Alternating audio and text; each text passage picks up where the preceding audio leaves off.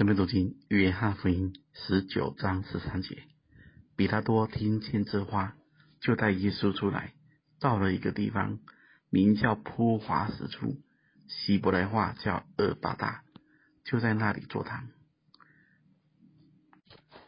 厄巴大原文是举起、高地的意思，是在圣殿西北角一处铺着一个棋盘式的方格滑石，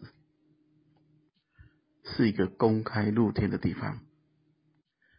就在那里坐堂，表示已经进入正式开庭宣判的状况。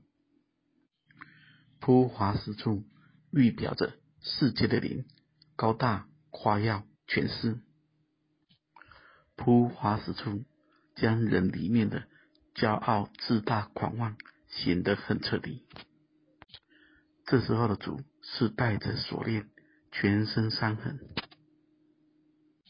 是逾越节的羔羊。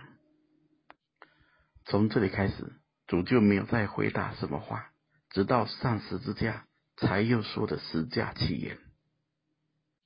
他是卑微顺服，以至于死。其实，在每个人心中都有一处铺华石处。人都是自己当王。